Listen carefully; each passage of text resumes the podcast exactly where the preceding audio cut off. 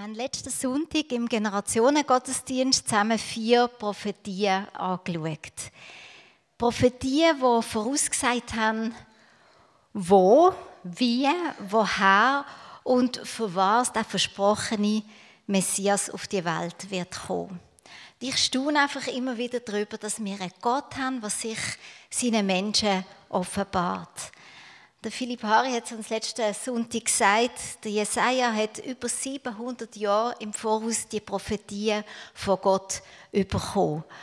Und etwas dürfen wir wissen, auch wenn wir die Prophetie, die Worte von Gott vielleicht nicht immer ganz im Voraus verstehen oder können einordnen, etwas ist sicher, wenn Gott etwas sagt, dann passiert es. Er steht zu seinem Wort und er ist zu 100 Prozent vertrauenswürdig. Und wunderbar ist, er offenbart sich uns nicht nur, sondern er bezieht uns auch in seine Pläne mit ein. Und das ist einfach ein unglaubliches Zeichen von seiner Liebe zu uns, weil er braucht uns ja nicht im Sinn von, er schafft es nicht, ohne uns seine Pläne umzusetzen. Im Gegenteil, wenn wir die Bibel lesen, dann hat man eher das Gefühl, dass wir Menschen ihm so ein bisschen äh, in seinem Vorhaben bremsen. Und doch entscheidet sich Gott immer wieder dazu, uns Menschen zu brauchen, uns mit ihnen ein, die große Vision, die er hat für die Welt. Und damit auch die Prophetie, die wir eben letzten Sonntag zusammen angeschaut haben, effektiv Realität geworden sind, hat er eben Menschen gebraucht. Und wir haben die da vorne schon ein bisschen gesehen. Und der Stefan hat schon gesagt, wir schauen heute ganz besonders die Maria und den Zacharias zusammen an. Die Maria, ja, sie ist ziemlich sicher die bekannteste Person im Zusammenhang mit der Geburt von Jesus. Der Zacharias hat ja nicht ganz direkt, er kommt in der Weihnachtsgeschichte in dem Sinn nicht vor, aber als Vater von Johannes der Täufer hat er sehr wohl eine wichtige Rolle, zumal ja der Johannes der Täufer Jesus den Weg wie parat gemacht hat für sein Leben und Wirken auf dieser Welt. Und die Maria und der Zacharias, sie haben eine Begegnung mit dem Engel Gabriel. Er kommt sie besuchen. Und spannend finde ich schon nur die Tatsache, dass Gott der Engel zu zwei so unterschiedlichen Menschen schickt. Also mit uns unterschiedlicher könnten sie fast nicht sein. Auf der einen Seite haben wir den alten Mann, der Zacharias, und auf der anderen Seite die junge Maria. Ein Priester, also ein Mann sozusagen im vollzeitlichen Dienst, und auf der anderen Seite eine Maria, wo wir ganz wenig über sie wissen, wahrscheinlich eine ganz gewöhnliche junge Frau. Auf der einen Seite der Zacharias, der verheiratet ist mit Elisabeth, kinderlos, auf ein Leben schon zurückschaut, am Ende von seinem Leben ist und wahrscheinlich durch die Kinderlosigkeit auf auf nicht nur ein einfaches Leben zurückschaut. Und auf der anderen Seite die junge Maria, verlobt mit dem Josef, wahrscheinlich voller Hoffnungen und Träume über das Leben, das ihr noch bevorsteht. Der Engel besucht einerseits den Zacharias an dem heiligen Ort, aber auch an seinem Arbeitsort im Tempel in Jerusalem. Und er besucht eine Frau mitten in ihrem Alltag, an ihrem Wohnort in Nazareth. Also Gott wählt hier total unterschiedliche Menschen in so unterschiedlichen Lebenssituationen. Und er scheint Menschen auszuwählen, wo wir Menschen wahrscheinlich nicht im Traum äh, in kommen wären, die auszusuchen. Oder hättet ihr eine junge Frau ausgesucht, die von Schwangerschaft und Geburt keine Ahnung hat, keine Erfahrung hat, um den Messias, den Retter von der Welt, auf die Welt zu bringen. Also ich habe gedacht, er hätte ja wenigstens eine Zweitgebärende können Oder ähm, Eltern, die sich als Ehepaar bewährt haben, wo man, wo man gewusst hat, diese Beziehung die wird verheben. Die haben auch eine Ahnung von Kindererziehung. Aber nein, er wählt die junge, unerfahrene Maria. Oder hättet ihr der alte Zacharias gewählt. Am Ende von seiner Karriere äh, jemand, der Vater werden und man nicht einmal weiß, wie lange kann denn der überhaupt noch zu dem Sohn schauen, wo schließlich soll der der große Prophet wird. Also macht das überhaupt Sinn? Also Gott hat da offensichtlich andere wie so Auswahlkriterien wie wir. Aber etwas Wichtiges lesen wir von beiden. Und zwar steht vom Zacharias und der Elisabeth ausdrücklich im Vers 6, dass sie so gelebt haben, wie es Gott gefallen hat. Und Maria sagt von sich selber im Vers 38, ich bin die Dienerin des Herrn. Also mit anderen Worten, das sind zwei Menschen, die sich ganz dem Gott zur Verfügung gestellt haben, die ihm dient haben, wo ihre Herzen dem Gott zugewendet war. Kann es also sein, dass es bei Gott nicht so fest ums Alter geht, nicht so fest um unser Geschlecht, gar nicht so fest um unsere Leistung oder das, was wir irgendwie im Leben schon, schon so erreicht haben, sondern vielmehr um unser Herz. Und Gott sucht auch heute noch keine Superheldinnen und äh, Superhelden, sondern Menschen, die ihn lieben. Menschen, die ihm von Herzen dienen. Der Zacharias und Maria vertreten auch zwei unterschiedliche Generationen. Und so lesen wir das auch durch die ganze Bibel hinweg. Er hat zu jeder Generation geredet und auch innerhalb der Generation zu den verschiedenen Altersgruppen. Und es ist ja schon spannend, dass der Engel direkt zu dieser jungen Maria geht. Ich habe also gedacht, ja, ähm, er ist nicht so ihren Eltern und hat sie mal vorab informiert und gesagt, ist das okay, wenn jetzt da eure Tochter und so, sondern er ist direkt zu ihr gegangen und hat mit ihr geredet. Und das hat zu mir als Mama auch geredet. Glaube ich, dass Gott ganz direkt zu meinen Kinder, zu meinen auch jungen erwachsenen Kindern redet. Glauben wir als erwachsene Generation, dass Gott direkt zu unserer jungen Generation redet? Oder müssen wir das sozusagen als Erwachsene, als ähm, Eltern, dass wir absegnen. Oder wenn wir das wie so, muss das zuerst so durch unsere Filter. Oder sind wir sozusagen so ein bisschen der Heilige Geist von unseren Kindern oder auch von den Menschen, wo wir vielleicht geistlich mit ihnen unterwegs sind. Gott traut meinen Kindern zu, dass sie seine Stimme hören. Gott traut jedem einzelnen Mensch zu, dass er seine Stimme hört. Trauen wir das einander auch zu. Als ich ungefähr, weiß nicht ganz genau, aber so ungefähr elf Jahre alt war, bin ich zu einer gläubigen Frau in Gitarrenunterricht. Und eines Tages hat sie zu mir gesagt, du Katrin, du singst doch gerne und du tanzt gerne, willst du nicht im Sommer in das Lager mit Kings Kids? Und ich habe das dann nicht als Rede von Gott wahrgenommen, aber ich habe in dem Moment in meinem Herz gewusst, dort will ich hin. Ich habe nicht viel mehr gewusst als das, was ich euch jetzt gerade gesagt habe. Und ich bin meinen Eltern bis heute dankbar, dass sie mir damals nicht im Weg gestanden sind. Ich bin dann doch immerhin drei Wochen als Zwölfjährige unterwegs mit uns damals eigentlich völlig fremden Leuten, mit einer Organisation, die wir damals noch nicht kennt haben. Und man hat das ich bin also auch schon recht alt, zu meiner Zeit noch nicht so googeln und, und so herausfinden, wer das da so ist. Und auch später, als wir als äh, Geschwister Jahr für Jahr Gott gefragt haben, Gott, auf welchen Einsatz sollen wir mit im Sommer und wir dann auch in nicht ganz ungefährliche Länder sind, wie Kolumbien, Israel und so weiter, haben äh, unsere Eltern uns ziehen und auch darauf vertraut, dass Gott uns das aufs Herz legt, was er möchte. Und rückblickend kann ich wirklich sagen, das ist wirklich das Reden von Gott gesehen durch, durch die Frau, weil ähm, die Einsätze haben mich persönlich, haben unsere Familie nachhaltig geprägt und uns so viel gelernt über Gott und wie er ist. Und darum, euch junge Menschen oder euch Menschen, die euch noch jung fühlen, das ist eigentlich völlig egal. Glaubst du, dass Gott zu dir redet? Glaubst du, dass er dich heute beruft, damit seine Pläne in Erfüllung gehen. Und bist du auch bereit, Gottes Timing zu überlassen? Also die junge Maria, ich meine, ihre Pläne sind ja sowas von total auf den Kopf gestellt worden. Bist du bereit? Darf Gott deine Pläne auch auf den Kopf stellen? Der Zacharias, er wird als alt bezeichnet. Wahrscheinlich ist er gar nicht jetzt in unseren Augen so alt gewesen. Die Lebenserwartung ist etwa bei 40 gewesen. Also ich wäre jetzt schon steinalt. Aber egal, er wird einfach als alt bezeichnet. Und es ist so schön, dass der Engel kommt und ihm sagt, Gott, oder deine Gebet, oder dein Gebet ist erhört worden. Und ich habe mich wirklich gefragt, wie lange hat echt der Zacharias sich auch zusammen mit der Elisabeth um ein Kind betet? Und jetzt, wo er eben schon alt ist und vor allem Elisabeth auch schon so alt ist, hat er sicher nicht mehr damit gerechnet, dass da noch irgendetwas passiert.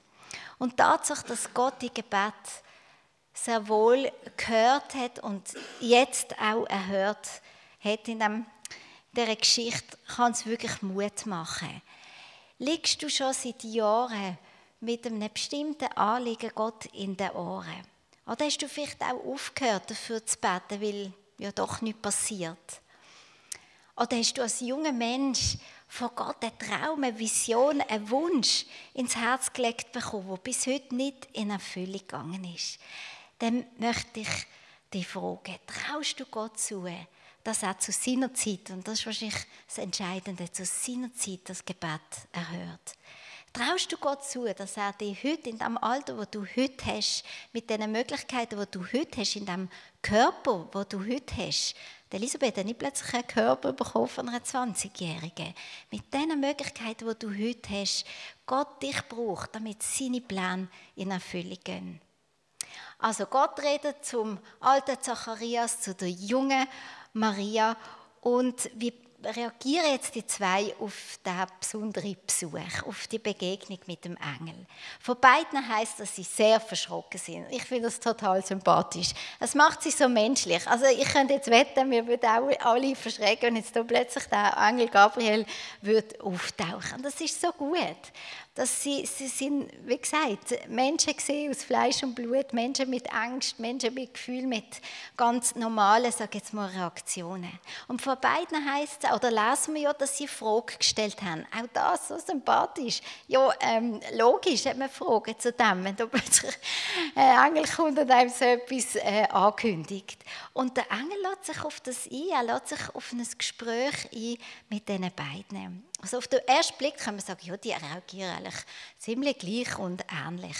Und trotzdem, wenn man ein bisschen genauer die Fragen anschaut und vor allem auch die Antwort vom Engel auf die Frage, dann merken wir, ja, also ganz so gleich reagieren sie doch nicht. Bei der Maria lesen wir, ihre Frage ist, wie soll das zugehen? Ich bin doch noch gar nicht verheiratet. Oder eben in der Basisbibel hat vorher Manuela gelesen, wie soll das möglich sein? Ich habe doch noch nie mit einem Mann geschlafen. Also das scheint wie so eine Verständnisfrage sie von der Maria. Sie weiß, wie wir alle auch, es braucht eine Frau und einen Mann, um ein Kind zu zeugen. Und wie soll sie jetzt hier schwanger werden, wenn sie ja noch nie mit einem Mann geschlafen hat? Und der Engel gibt ihr auf diese Frage Antwort und sagt ihr, der Heilige Geist wird über dich kommen und die Kraft des Höchsten wird dich überschatten. Deshalb wird auch das Kind, das du zur Welt bringst, heilig sein und Gottes Sohn genannt werden. Und er fügte hinzu, auch Elisabeth, deine Verwandte, ist schwanger und wird noch in ihrem Alter einen Sohn bekommen.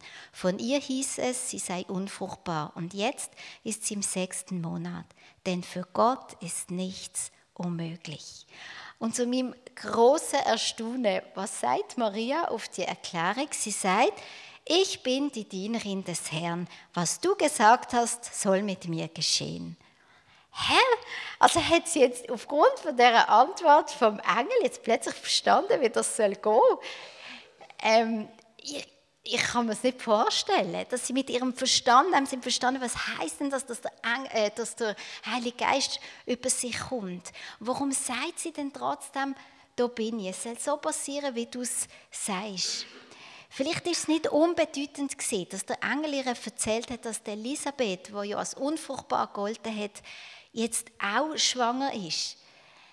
Ist ihr plötzlich die Geschichte von Abraham und der Sarah in den Sinn gekommen, die ja auch im hohen Alter noch ein Kind bekommen haben? Oder hat sie plötzlich an all die Wunder gedacht, die ja ihr Gott im Verlauf der Geschichte mit ihrem Volk gemacht hat? Hat sie sich an das erinnert?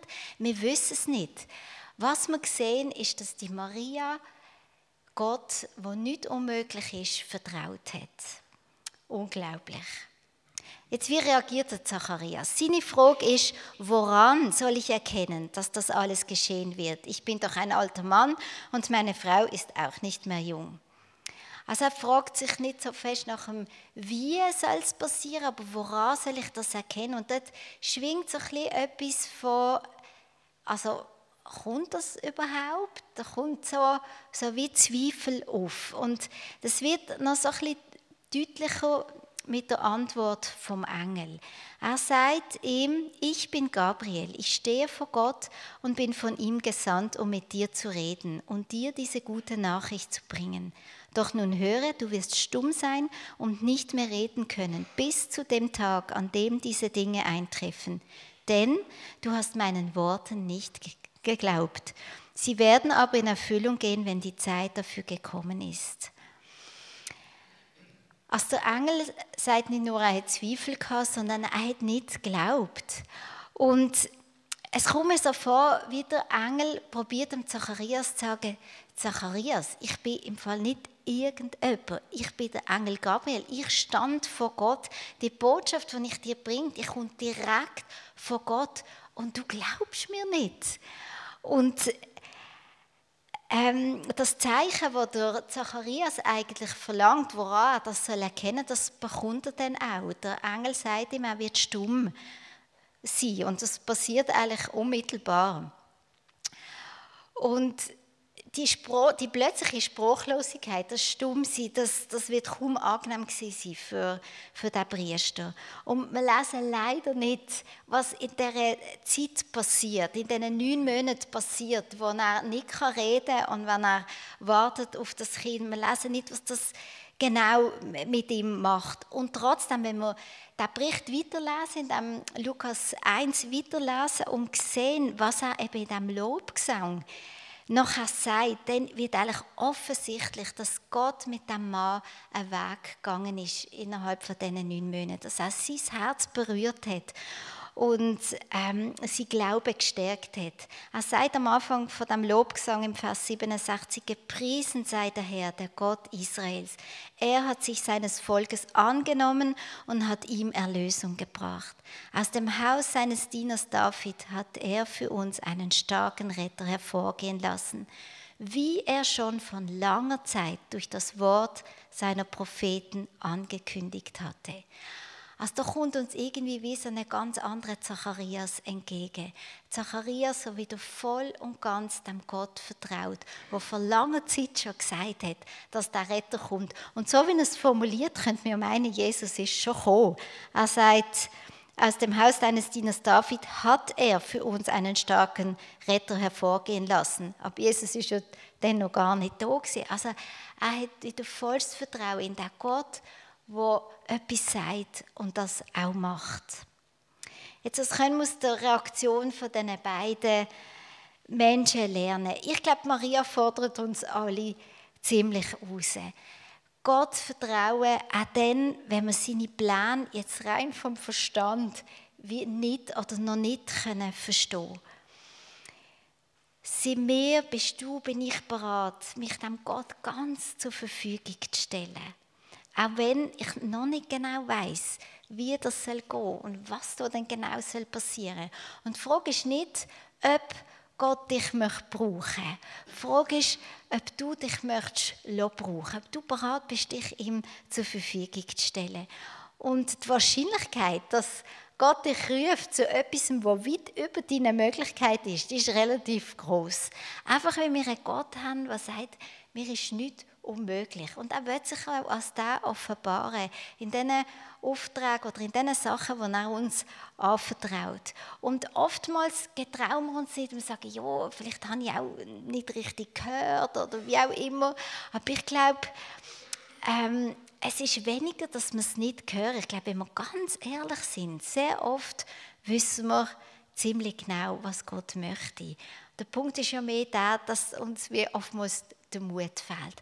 Und dort lasst uns einfach ausprobieren. Wenn es nicht das ist, Gott wird es uns schon zeigen. Er wird uns da schon zurückpfeifen, wenn wir plötzlich in eine Richtung laufen, wo irgendwie nicht gut ist. Dort, dort holt er uns zurück. Aber ich denke, oftmals machen wir es nicht aus Angst, dass es falsch ist und verpassen eigentlich wirklich ähm, etwas, was Gott uns, uns möchte anvertrauen.